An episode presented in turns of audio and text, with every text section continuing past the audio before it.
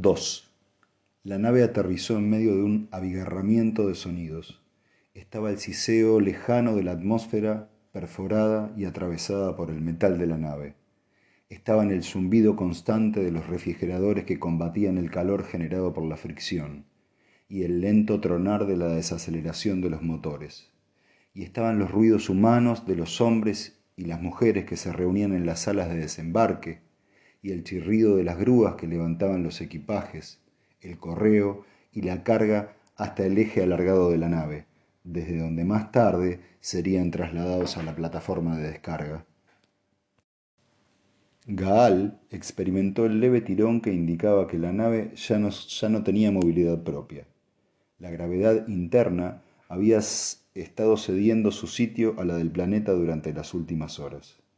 Miles de pasajeros habían esperado, pacientemente sentados, en las salas de desembarque, que se balanceaban ligeramente en sus campos de fuerza para amoldarse a las direcciones cambiantes de las fuerzas gravitatorias.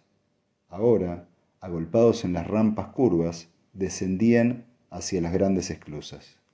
Gaal llevaba poco equipaje. Aguardó junto a una mesa mientras de forma rápida y eficiente los funcionarios lo, abrían, lo inspeccionaban y volvían a cerrarlo. Examinaron su visado y se lo sellaron. A él no le prestaron la menor atención. Estaba en Trantor. El aire parecía un poco más denso y la gravedad un poco más intensa que en su planeta natal, Synax, pero no tardaría en acostumbrarse. Se preguntó si se acostumbraría también a su inmensidad.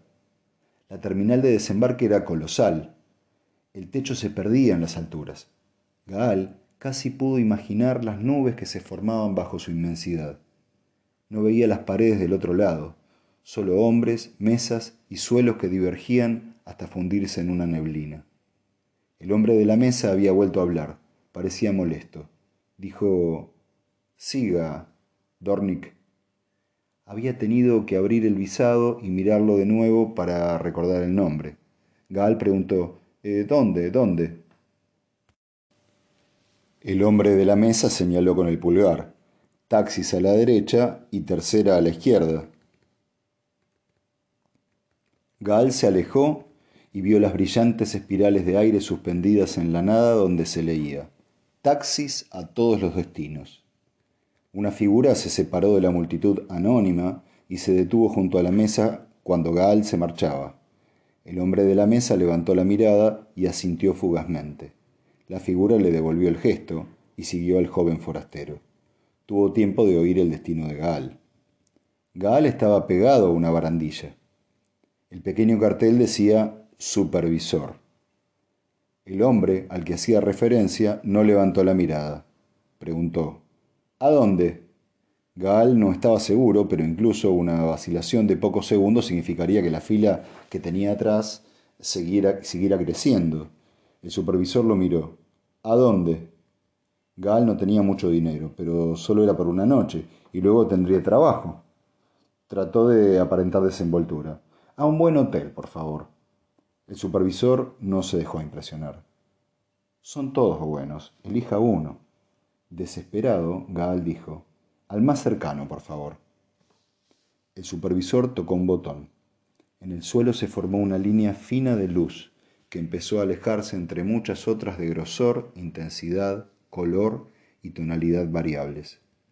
El hombre puso a Gaal un billete en la mano. Brillaba levemente. Dijo, uno con doce.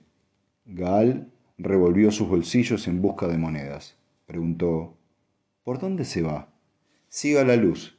El billete seguirá brillando mientras camine usted en la dirección correcta. Gaal levantó la mirada y echó a andar. Había centenares de personas caminando por la vasta sala detrás de sus líneas individuales que se mezclaban y se entrecruzaban en las intersecciones hasta llegar a sus respectivos destinos. Cuando Gaal llegó al suyo, un hombre con un uniforme deslumbrante, azul y amarillo, hecho de un rutilante y novedoso tejido plástico a prueba de manchas, alargó las manos, las manos hacia sus dos bolsas. Línea directa a Luxor, dijo. El hombre que seguía a Gaal lo oyó. También oyó que Gaal decía, muy bien, y lo vio entrar en el vehículo de capó achatado. El taxi ascendió en línea recta. Gaal miró por la ventanilla curvada y transparente, maravillado por la sensación de volar en aquel espacio cerrado, y en un gesto instintivo se aferró al respaldo del asiento del conductor.